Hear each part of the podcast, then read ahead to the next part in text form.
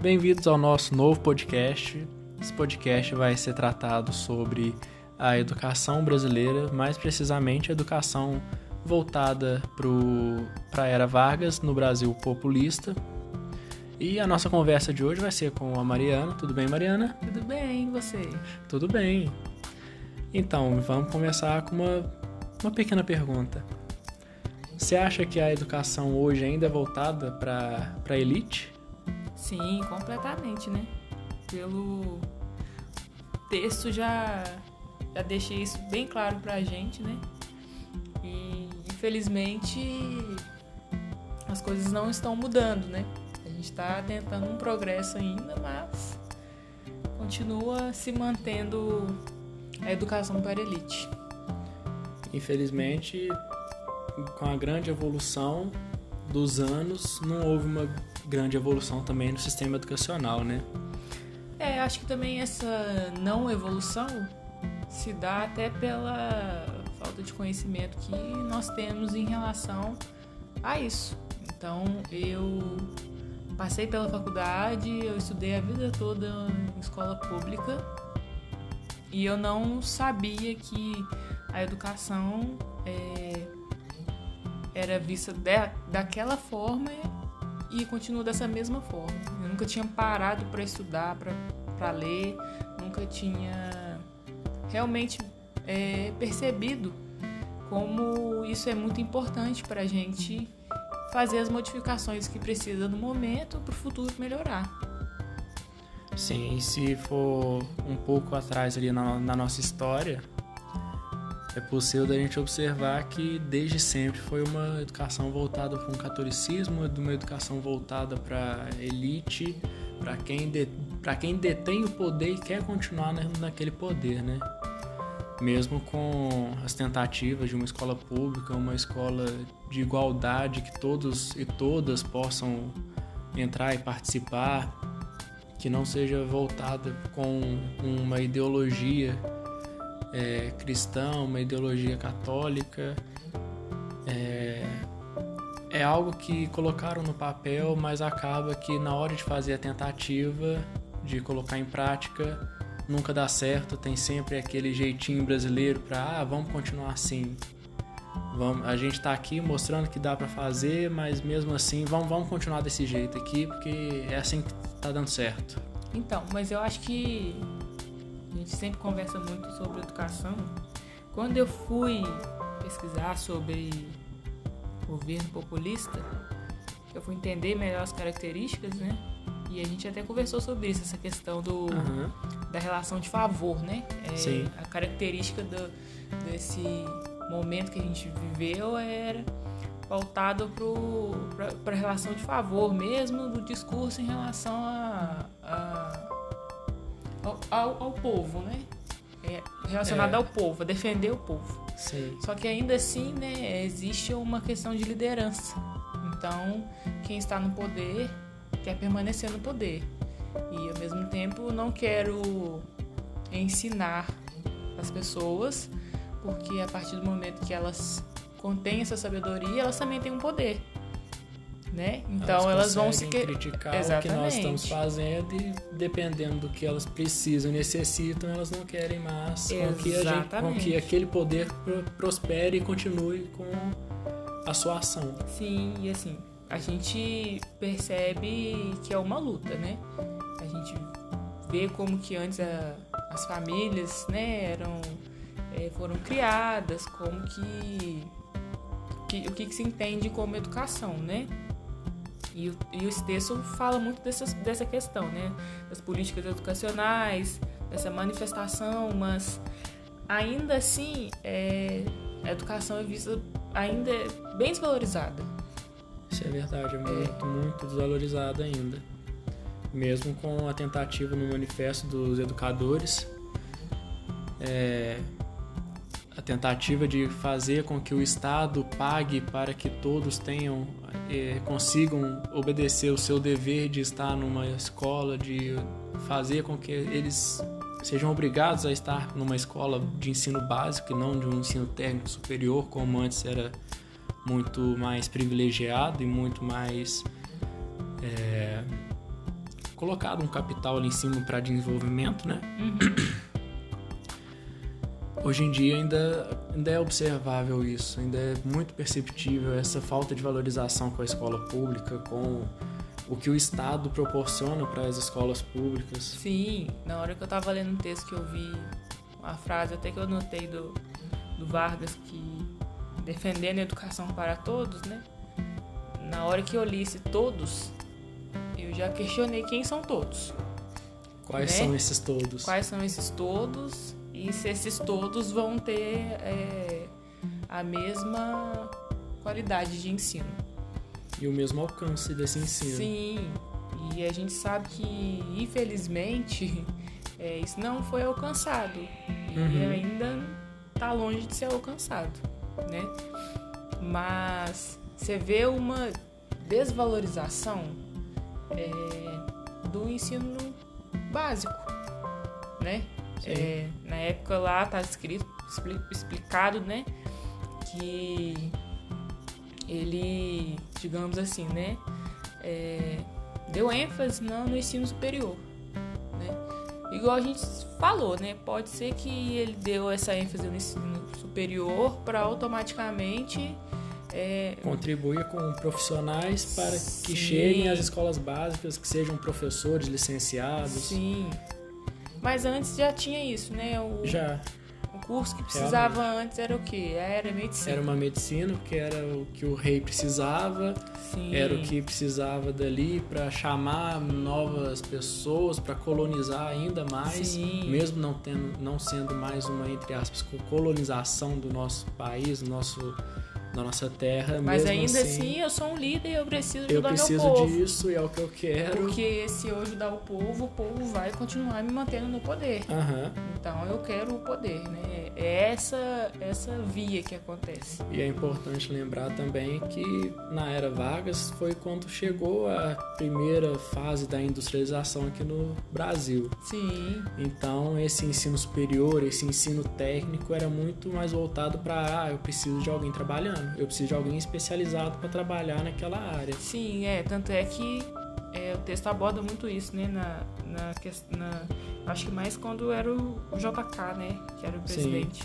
Quando o JK chegou, Sim, foi, ele valorizou o técnico, assim, de forma... precisamos de técnicos, Sim. vamos colocar esse pessoal para trabalhar porque o Brasil precisa de dinheiro e crescer com a economia. Mas... É, e eu penso o seguinte, né? Eu acho que é interessante, né? Sim. Essa questão da valorização do técnico, porque hoje, hoje eu percebo muito, e a gente vê isso na realidade, que o técnico não é tão valorizado também. Aham. Que as pessoas estão preferindo ir para a faculdade, né? Então, é quase que estão mendigando ali, pelo amor de Deus, olha aqui, vamos fazer o técnico, tá sobrando vaga. Então, eu entendo essa valorização que ele precisava na época, né? Mas hoje isso já não, não tem a mesma valorização. E Sim. o básico que às vezes uma criança, né, um adolescente precisa da escola, não tem. É, às vezes eu fico até me perguntando, se não tem um ensino básico, como é que vai fazer para criança chegar a ser um adolescente que vai ter um conhecimento e que entrar numa faculdade ou num técnico? Porque hoje tudo é a base de prova. Tudo é a Sim. base de um teste para ver se você é apto para entrar lá ou não, dependendo Mas da aí sua vai, nota. vai acontecer o que é a realidade atual. O aluno da escola pública vai trabalhar Vai o dia inteiro, vai vai, o para a faculdade privada, vai pagar, e Exatamente. o aluno da escola particular Que vai para federal. uma qualidade melhor de Sim. ensino, vai conseguir entender mais, vai conseguir uma nota melhor e vai chegar mais fácil na faculdade particular, na, na faculdade pública, que é Aham. tão almejada hoje decorrente de todo investimento passado também, Sim. senão Aí a galera pode falar assim: ah, mas hoje a gente tem, por exemplo, ProUni, né? A gente Uhum. tem o FIES. Bom, eu fiz a minha faculdade praticamente toda, né? Sendo bolsista do ProUni. E o dinheiro que, que eu tive que gastar na faculdade é. no- o ProUni não, não cobriu. não cobre, né? Então, assim, eu, te- eu tinha um deslocamento, eu tinha alimentação, eu tinha que pagar xerox, então eu tinha estágio, tinha supervisão, eu tinha diversas outras coisas que eu precisava sair da minha cidade para fazer na cidade onde eu fazia faculdade. Uhum. E isso não cobre. E aí? A realidade de muitas o pessoas gasto da vai minha ser sala. praticamente o mesmo que você estivesse pagando para estar estudando. Com certeza. Com certeza. Porque a gente não tem um benefício, por exemplo, numa federal, que você tem uma bolsa moradia, transporte. Sim. Você não tem uma alimentação mais em conta. Uhum. A gente não tem um restaurante Até mesmo um. Xerox é mais em conta. Sim. É, e é o que acontece. É a realidade que, infelizmente, começa bem atrás. É um presente que vive no passado até hoje. Uhum. É, e acho que aí entra o conflito Uhum. da- das escolas, né? Essa questão da escola privada, escola pública. Que é, o texto traz muito isso pra gente, né? Essa, que virou essa, Esse conflito esse eterno. conflito. Esse conflito, né? Que o aluno tá lá e se ele tem condição, que é o aluno que tem condição, é um aluno que é do pessoal que está comandando, que é o pessoal que detém poder, que é a elite, contra um pessoal que é do pessoal trabalhador, que é, o, que é filho de é, funcionário da fábrica, é filho de uma dona de casa, que trabalha o dia inteiro para sustentar seu filho e não tem condição de dar a educação. Uhum. E antes a gente entende que, como tem essa relação de poder, né? A Igreja Católica ela tinha um poder. Hoje ela acho que ainda tem, Tem né? Mas eu acho que ainda ela. Antes ela tinha um poder muito maior muito maior mesmo. de controle mesmo da sociedade. Então, é, quando eu tava pesquisando, né? Quando eu tava na faculdade sobre trabalho lá, então antes quando começou a surgir as primeiras escolas, elas, as pessoas que queriam é, estudar, elas tinham que ter uma liberação da igreja. Uhum. Então elas tinham que estudar aquilo que a igreja sabia que ela estava estudando para não acontecer, né? O que infe- infelizmente para ela aconteceu de alguém questionar e falar, questionar e opa, falar, opa, a por que que igreja, por que, que vocês estão por educando que, que vocês dessa são forma? assim, né? E aí a gente sabe que muitas escolas privadas hoje são Voltadas muito pro catolicismo. é, assim, tem, tem uma questão enraizada ali ainda, que é do- do catolicismo. A gente vê pelos nomes da, da- das... Nossa Senhora das Dores, Frei Seráfico, Instituto Auxiliadora. É, é um colégio muito renomenado que a gente ama falar dele, que é o Santo Agostinho. Então, Santo assim, Agostinho. é um colégio sensacional, mas... Infraestrutura, uma das melhores que você pode ver nesse Sim, país. acho que eu nunca vi, eu nunca vi uma escola como aquela. Eu acho que assim, eu tive a experiência de ir, de conhecer, e é incrível o que a escola propõe para os alunos. Uhum. Mas ainda assim tem a questão religiosa, né? Tanto é que Sim. quando eu fui lá para para o torneio, né, é, tava tendo procissão dentro da, da, igreja, da- ah, da, da- da escola, escola, que né? a igreja, né, Tem uma igreja tem uma dentro lá igreja também, que uma capela. pertence, né? É. Mas assim, quando eu olhei pra biblioteca, eu falei, meu Deus do céu. Falei, isso é a biblioteca da escola? Ou é a municipal? É, você assusta. Cê- a, gente, a gente fala assim, mas a gente assusta. E assim, é importante a gente defender a escola pública. Só que a gente tem, também tem que questionar o ensino Sim. porque os professores são desvalorizados, os alunos são desvalorizados A infraestrutura é desvalorizada. completamente. Eu vim de escola pública, né? Estudei em escola pública a minha vida toda. E assim, a gente sabe das dificuldades que passa. Uhum. De os professores mesmo, da frustração dos próprios professores. E assim, às vezes a gente como aluno, a gente entende essa frustração. Só que infelizmente, para quem quer continuar estudando e ir além ali do ensino médio, Tem que correr atrás por fora. tem que correr atrás por Geralmente é aquele cursinho que é também privado. fora. Uhum. É, se- não quiser fazer um cursinho, tem que demandar muito tempo da sua, daquele, daquele momento que você está estudando. E você vai ter que estudar sozinho. Mas como é que você vai conseguir estudar sozinho se você também não tem aquele apoio de livro, aquele apoio de conhecimento para você ler, para você hoje, procurar hoje a gente saber? ainda tem um, um fator bacana que é a internet. A internet ela pode favorecer a gente nessa questão de busca, de ensino, Mas o que, que acontece em relação a isso? Né? A gente sabe que a população, nem todo mundo tem acesso à internet ou uma, uma internet de boa qualidade. Né? Hoje a gente vê os alunos aí, por exemplo, por conta da pandemia, é, fazendo as aulas à distância. Então, nem todos conseguem participar, nem todos conseguem aprender melhor, porque não tem uma internet que vai ajudar. Uhum. Então, a gente tem que também pensar nesses outros lados que, que ninguém pensa. E eu acho que, além disso, são também é, a gestão.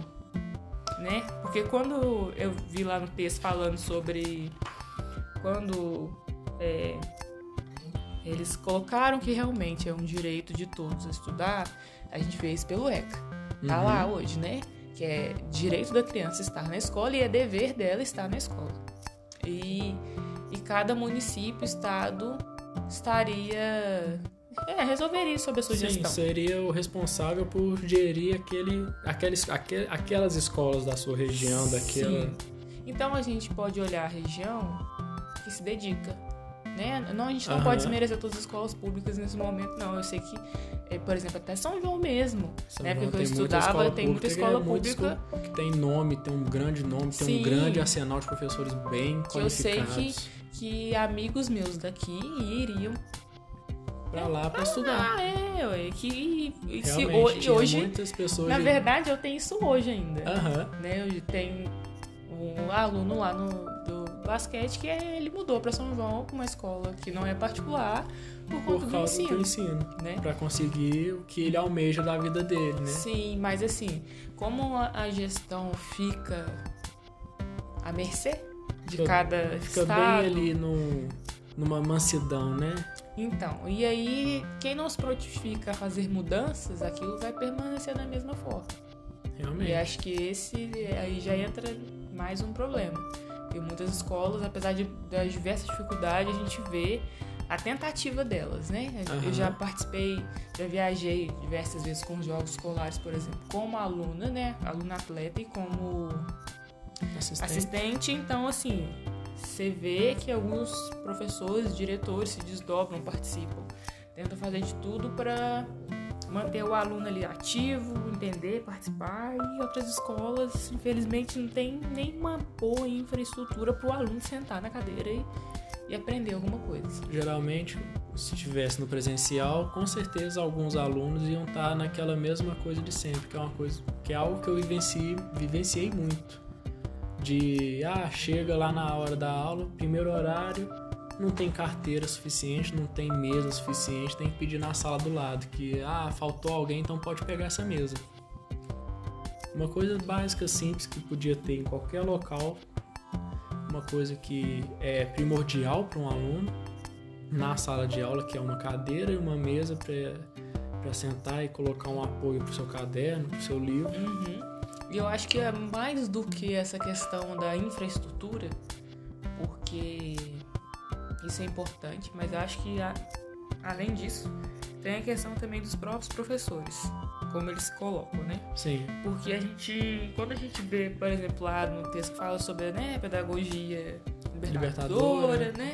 Questão bancária, é, a gente tem hoje uma facilidade muito grande para entender isso, para entender como uhum. que era, como como pode ser consegue melhor. comparar, consegue fazer essa distinção. Sim, só que ainda assim tem pessoas muito raizadas naqueles ensinos, daquele pensamento de antes, porque antes era assim, né?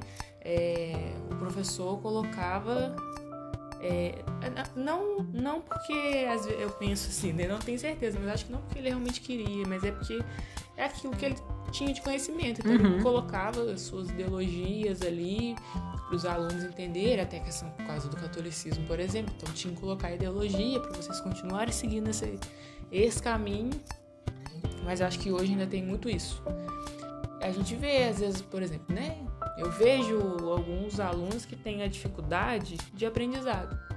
Uhum. Mas o professor não muda a dinâmica, né? A técnica que ele pode fazer Aquele dentro da sala. Aquele aluno que não presta atenção durante a aula, que fica conversando, um aluno uhum. que fica dormindo, por exemplo. E às vezes a gente pensa assim, né? Ah, meu Deus, ah, é o problema do aluno, ah, a família tem que ver, ah, tem... Mas o às aluno vezes. problemático. É, famoso aluno problemático, né? Eu cansei de ouvir isso já. Mas a gente, se a gente pegar a raiz desse problema, a gente vai voltar nessa questão aqui da, da educação convencional. Sim. A gente vai voltar ne- nessa. Vai, vai voltar a discutir isso. Vai, vai, vai continuar vivendo o passado, não vai avançar nunca. Uhum. Não vai avançar, porque tem isso muito enraizado. Eu sou assim, então tem que ser desse jeito aqui e vai ser pra sempre assim. Prova de é, matéria de física, eu vou ficar passando a fórmula no quadro, vocês vão gravar essa fórmula. Em vez de fazer algo mais dinâmico, usar o. Tem uma melhor ainda pra ser: Qual? educação física. Educação física. Como é que é? Ah, Basquete, vôlei, Vamos aqui a. futsal, O quarteto fantástico. quarteto. Basquete, fantástico. vôlei, vô, ó, basquete, vôlei, futebol, handball. E olha É, lá, E olha lá. às vezes é só futebol e vôlei. É. Porque é o que a escola tem de material também e que é o que o professor sabe. É, é o que. Ele cai no sistema. É. Cai no sistema, né? Quando eu estudei, eh, existia esse sistema. Lógico que meu professor tentou algumas modificações, mas ainda assim, né? É um sistema muito enraizado. Então, a gente volta novamente a essa, essa questão. E, por exemplo, eh, né, quando entra essa, essa briga de escola pública e de privada, você vai para uma escola privada, a relação, por exemplo, da educação física é outra. Pelo menos Totalmente. é, eu- tirando base, né? O Colégio Santo Agostinho, que é um colégio super renomado, Uhum. que eu vi a quantidade de quadras que eles têm dentro do colégio, piscina. Então, assim, a área pra luta, a área pra dança, você fica o, chocado. e o mais engraçado. Eu fiquei lá assim, igual uma criança, olhando. Por que, que eu não estudei aqui? como assim? Como... Isso existe. É, você fica assim. Você não quer sair lá de dentro. Não quer. É sexta- Era uma sexta-feira, sete horas da noite, mais ou menos, na hora que a gente chegou. A gente foi Quadra aberta, Quadra aberta. todo mundo jogando, professor, fazendo o que quisesse. É aluno, todo mundo participando, os pais indo lá. Eu, eu olhei eu falei, gente, que mundo que é esse? E falta de projeto não existe, né? Não. Se eu me lembro bem, quando eu estava estudando lá no João dos Santos, eu fazia, eu participava muito do, das aulas de educação física e sempre ouvi os meu, meus professores falando: ah, a gente está com um projeto para ver se melhora a quadra, a gente está com um projeto para ver se compra mais material, a gente está com um projeto para isso, a gente está com um projeto para aquilo, mas nunca vai para frente. Ah, a gente sabe que é difícil. nunca vai para é frente. difícil. Porque justamente essa questão de. Falta de financeiro do, do Estado, falta de ajuda do Estado para acontecer. Que é diferente de uma particular. Você tá É, pagando- particular, cada um vai pagar o, o- E tá a mensalidade do seu filho ali e, quem esse tá dinheiro vai pagando? ser voltado para a E escola, quem tá pagando quer o retorno. que é o retorno. E nós, infelizmente, que vamos para a escola pública, a gente não para para estudar isso e a gente não para para cobrar isso. Aham. E é isso que, na minha questão, é o que o Estado quer, sempre quis.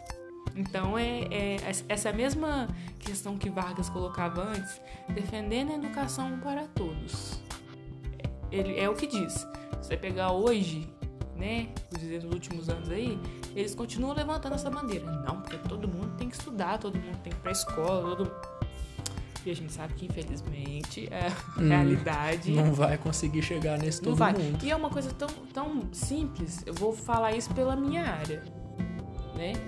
Você pode ver que escola pública não. Assim, a gente tá lutando pra isso também, mas a gente Uhum. não precisa ter psicólogo. Pois Você é. vai pra uma particular, ela tem um psicólogo, psicólogo. pra ajudar. Tem uma questão de ajudar o aluno na orientação vocacional. Não só o aluno, como também o professor. Não, a estrutura toda da escola, né? Então você fica assim, gente, onde que a gente vai parar? Mas eu acho que assim, isso se dá até por nós, né? Eu nunca tinha parado para estudar educação dessa forma que a gente está que a gente tá conversando aqui hoje. Sim, se não eu fosse também a faculdade, a- o curso pelo qual eu tô fazendo, com a matéria que tá aí, a gente nunca pararia para pensar sobre isso. Porque na escola a gente estuda história Uma história geral, geral. não é Ah, uma o que história que específica. que quem estava no poder, quem não estava, como mais ou menos que era o poder. Agora, você tem ideia de como era a saúde naquela época, Eu, eu imagino que, assim, pelo pouco que eu, que eu consegui entender na faculdade, também não era. não, a gente É- não é o- conhece. É o mesmo caminho, assim. É. Não, não é nada. é, tão diferente. Eu acredito que depois da,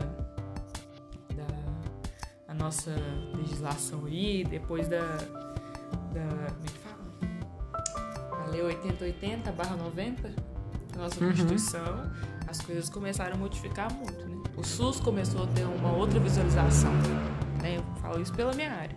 Mas antes, gente, Hum, era um Deus nos acuda. pra gente que mora em cidade pequena. Então você Meu imagina pra quem mora em cidade grande. Mas voltando pra essa questão da, da educação, é, eu acho que alguns professores, algumas pessoas, a gente conversa, né? A gente tem conhecidos assim, tem essa questão da, da criança é, não ter o poder de fala. Igual eu não te falei que eu fiz Sim. lá no meu TCC, né? Que, que ainda assim, né? É, é um, um sujeito, né? é, que tem direitos e deveres, mas não tem seu poder de fala. Então é isso que Uhum. acontece com os alunos dentro de uma escola, né? A gente não tem o poder de fala, de chegar e questionar e falar por que, que minha escola é assim, por que, que meu professor não, Não faz desse assim, jeito. modifica assim. A gente acaba perdendo E às vezes e fala. tem até medo de chegar e falar, mesmo que pense, tem Sim. medo de chegar e falar. Por quê? Por conta dessa questão que a gente estava falando aqui da educação bancária. Uhum. Né? É, é só eu, professor, enquanto líder, enquanto autoridade Eu dentro da detenho sala. conhecimento Eu e detenho vocês vão deter depois que eu passá-lo. Sim. Mesmo assim, você não vai ter. O direito de conversar. Não, você não vai ter o mesmo conhecimento que o meu. É. Você vai ter só depois que você entrar na faculdade. É. Estudar, aí sim. Porque a gente. É igual a gente tava falando, né? Na teoria do papel branco. A pessoa nasce como se fosse um papel branco e as suas experiências é, que você vai vivendo, Do, o convívio social, convívio de dia a dia, social, do família, dia a dia, vai depositando. é, vai preenchendo esse papel. Exatamente. E infelizmente, para alguns, é, essa criança não carrega uma experiência já. Uhum. Então, por exemplo, vai chegar na escola, ela não sabe de nada, ela não tem experiência de nada, então ela não tem nada a compartilhar e me ensinar. Então, eu vou passar tudo que eu sei pra ela. Vou depositar ali. Só que na verdade, a gente sabe que o primeiro convívio social da criança é Papai e mamãe. família, né? Primeira contato da criança no mundo é com a família dela. Então ali ela já tem algumas experiências que ela vai preencher o seu papel. Ali ela vai formando a sua cultura e seu Sua contexto cultura. social. Sim, então é, ela, ela vai preenchendo esse papel de alguma forma com as experiências que ela vai tendo. E aí, quando ela chega na escola, ela pode sim compartilhar dessas experiências, né? Ela, por exemplo, ela pode ter vivido uma coisa completamente diferente. Principalmente, eu acho que isso acontece muito quem às vezes vive em zona rural. Porque o que, que acontece? Tem uma conhecida minha que formou em pedagogia e ela fez o trabalho de conclusão de curso dela pautado nessa questão de como que os livros didáticos é, são não são pensados até quem mora na cidade rural quem mora na, na, na área Urbana. urbana.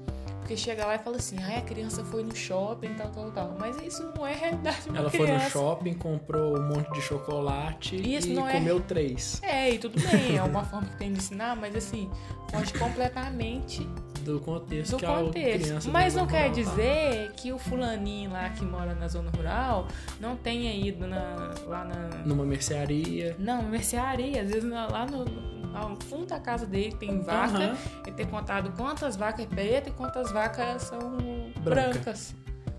Então é uma forma que ele começou a aprender também. Então é uma forma que ele pode falar com o professor, olha, Uhum. eu aprendi dessa forma.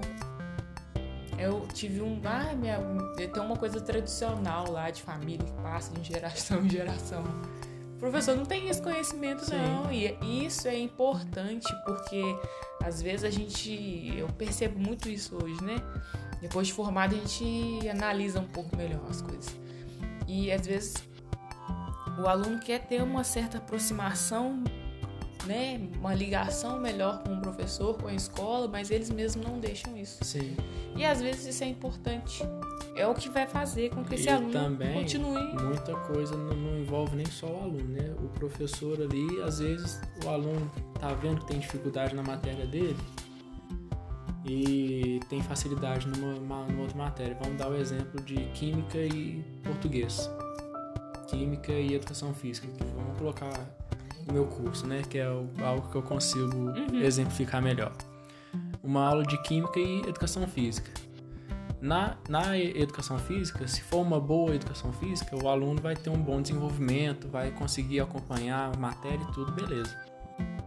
Mas ele não está indo bem em química. Então, essa interdisciplinaridade que professores poderiam conversar num, num horário de reunião de professores, num horário de recreio que as crianças estão lá se divertindo, podia os professores ali tomarem uma atitude para fazer com que aquele aluno, aquela aluna ou a sala toda que tivesse com dificuldade é, conseguisse chegar naquele nível de ah, agora eu entendi, então Uhum. obrigado. Eu percebo muito isso que o professor, eu percebi isso depois que eu formei, que eu fui fazer cursinho, eu percebi que o professor lá faz muito isso, Faz. né? Porque a gente tem que estudar o que vai cair no Enem, que isso é uma outra discussão também que Aham. vale a pena muito conversar. Mas é, eles fazem isso, eles tentam trazer para nossa realidade, daquilo que a gente tá vivendo, pra gente conseguir entender melhor e usar aquilo, Uhum. né? Mas Muitas vezes eles usam questão de notícia, de, noticiário mesmo. Ó, você viu aquele o, o- o noticiário de, por exemplo, uma aula de geografia. Você viu o, noticiário de chuvas que vai ter na região? Por que está acontecendo isso? Ó, então vamos olhar isso aqui, isso aqui, isso aqui e dar exemplos mais práticos. Uhum. Não fica naquela teoria pura que você vai sentar aqui na minha frente, eu vou te falar, você Não. vai receber. Se você entendeu ou não entendeu, pra mim tanto faz. Eu te passei o meu conhecimento. Uma coisa assim que eu lembro que eu fiquei assim. é, Falei, meu Deus, eu formei com 17 anos, eu não tinha hábito de assistir jornal. Uhum. Eu lembro que quando eu comecei a fazer cursinho, a professora de geografia falou assim: Vocês vai assistir jornal, né, gente? Eu falei assim: Não, tem que assistir jornal pra quê? Pensei comigo. Pois é, E ela, e ela explicando: A gente tem que estar atualizado. atualizado em todas as notícias, porque, né, por exemplo, eu ia, tava estudando para fazer o Enem. É algo que pode cair, mas assim, é algo que eu comecei a assistir e comecei a criticar. Então, olhar e falar assim, nossa, tá- gente tá dessa forma, o Brasil tá Aham. caminhando dessa forma. Então, é uma coisa que talvez nenhum, É nenhum algo- professor que poderia dar essa orientação que parece ser boba, É uma orientação rápida. mas é ensino, É ensino. É, faz parte da, da educação libertadora. faz parte. E assim, é, a gente, eu acho que conversa para falar de escola pública e privada rende, Rende. rende muito, dá para render muita coisa, mas assim, é, o que me chateia em relação a isso tudo que eu vi é que antes eles não valorizavam o ensino básico Uhum. e hoje ainda assim também não valorizam. Não tem uma... Melhorou em certas. Sim, em melhorou, não, a gente não pode deixar de contextos. porque algumas coisas evoluíram sim. A ideia que eles tinham de conseguir uma educação, uma, uma coeducação, que é meninos e meninas estudando juntos, Uhum, de diversas etnias, diversas Claro. raças e religiosas, tudo, Uhum. conseguiram isso com a escola pública. É, e se for parar pra pensar, isso não tem muito tempo. Não, Minha não prima tem. formou. Minha prima tá com 34 anos, formou no ensino médio. Né? Depois foi pra curso técnico, agora tá na, na Uhum. faculdade. E ela é, é, Na época, né? Ela era evangélica. Então, a família dela, né? Meu X, né? E o, o outro lado, lá da família da mãe dela, teve que ir, gente, na escola pra falar: olha, vocês estão passando ensino religioso, estão ensinando a rezar dentro da sala. Mas, na verdade, a gente não é dessa religião, não. Então, Uhum. né, não é obrigada a fazer isso, não. E aí você vê o fracasso da tentativa da escola pública em se tornar, Laica sim. E ainda assim. e ainda sofrer essa influência religiosa. Ainda assim, ela sofreu essa influência religiosa. E a gente hoje olhar e falar, meu Deus. Não, a gente entende que eu entendo muito que cada período é, né? A gente, igual você falou, a gente vai dando nosso jeitinho brasileiro É. ali pra conseguir realizar as coisas que a gente quer. Mas ainda mesmo- falta muito ainda. E mesmo mudando toda a Constituição, a legislação, a cada presidente novo que chega, mesmo assim eles continuam naquele arroz com feijão do mesmo jeito. É porque na verdade assim, a, a legislação em si, né, no papel pode mudar. Tanto é que quando Uhum. tava falando lá sobre é, LDB, né, Sim. na lei lá, eu na hora que, que eu li, eu falei, vou entrar e vou ler a lei e ver o que, que tá se O tratando. que que ela fala? E assim, é lógico que é gigantesca, né? Tem várias coisas falando lá, mas assim, você vê que infelizmente para chegar na, naquele ideal ali é, demora muito. Demora. E assim, é, é, na verdade é um sonho que a gente queria. Mas a gente ainda Tá preso. tá preso. Tá muito preso. tá preso. E, e assim, a gente vai ter essa dificuldade, acho que para sempre, porque algumas pessoas sempre vão ter o seu pensamento realizado, nunca vão ampliar sua forma de pensar, nunca vão pesquisar, nunca vão ler. Mas eu acredito que a gente consiga fazer um progresso sim. Uhum. Tem muito que progredir. Tem, tem muito que progredir, mas a gente tem que ter. é, a gente tem que aprender sobre isso. Aham. Gente Chegar e realmente botar a mão na massa e tentar fazer pra depois ir colhendo os frutos. É, eu acho que que estiver acontecendo. tem que ter uma valorização também. Acho que as Aham. pessoas precisam aprender a valorizar a escola pública, a valorizar os professores, porque eu acho que isso falta hoje, Sim. né? E no momento que tá ali tentando esse, tentando ter esse conhecimento, tentando entender o que está acontecendo, chegar e questionar sempre, tentar questionar sempre o seu superior do, do seu estado, que aí do, do seu estado vai passar para uma coisa mais federal, disso vai para um outro lado que talvez consiga gerar essa mudança. Sim. É, por isso que quando eu tava indo lá, eu anotei até aqui, ó, o ato político, né? Colocar sua ação político-pedagógico a serviço da transformação da sociedade e a criação do novo homem. Uhum. Ou seja, né, a gente tem que tentar transformar, modificar algumas coisas que são realmente a gente tem que modernizar, né? Tem. É, Em vez de modernizar apenas com aparelhos tecnológicos, softwares, vamos é, transformar, vamos tentar melhorar isso na nossa mente e não apenas no material. é porque às vezes vai acontecer igual nós dois. A gente veio de escola pública, enquanto tava na escola pública não parou parou, questionar isso é. aqui. E aí caiu no ensino superior pra parar e pensar, gente, por que, que é assim? Acontecia isso, eu não percebia. Por que, que é assim? É, né? Não que eu não, não questionava. Claro, eu questionava por que, que, por que, que meu livro de física era daquele tamanho eu não aprendi nem metade. Era. é verdade. Por que, meu livro de geografia era imenso, mas eram poucas páginas que a gente lia. Eu sempre me questionei isso. Uhum. Mas é, ainda assim é aquela questão que a gente fala. E o poder de fala? Não tem. Não tem, né?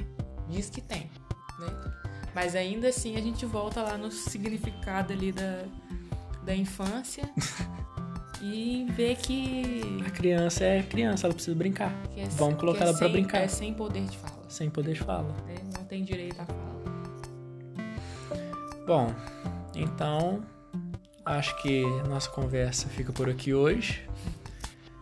E continuem aí no nosso canal, no nosso podcast, para novas conversas no- e novos conteúdos. Muito obrigado, pessoal. Obrigado, Mariana, pela sua presença, pela sua troca de saberes comigo. Eu que agradeço.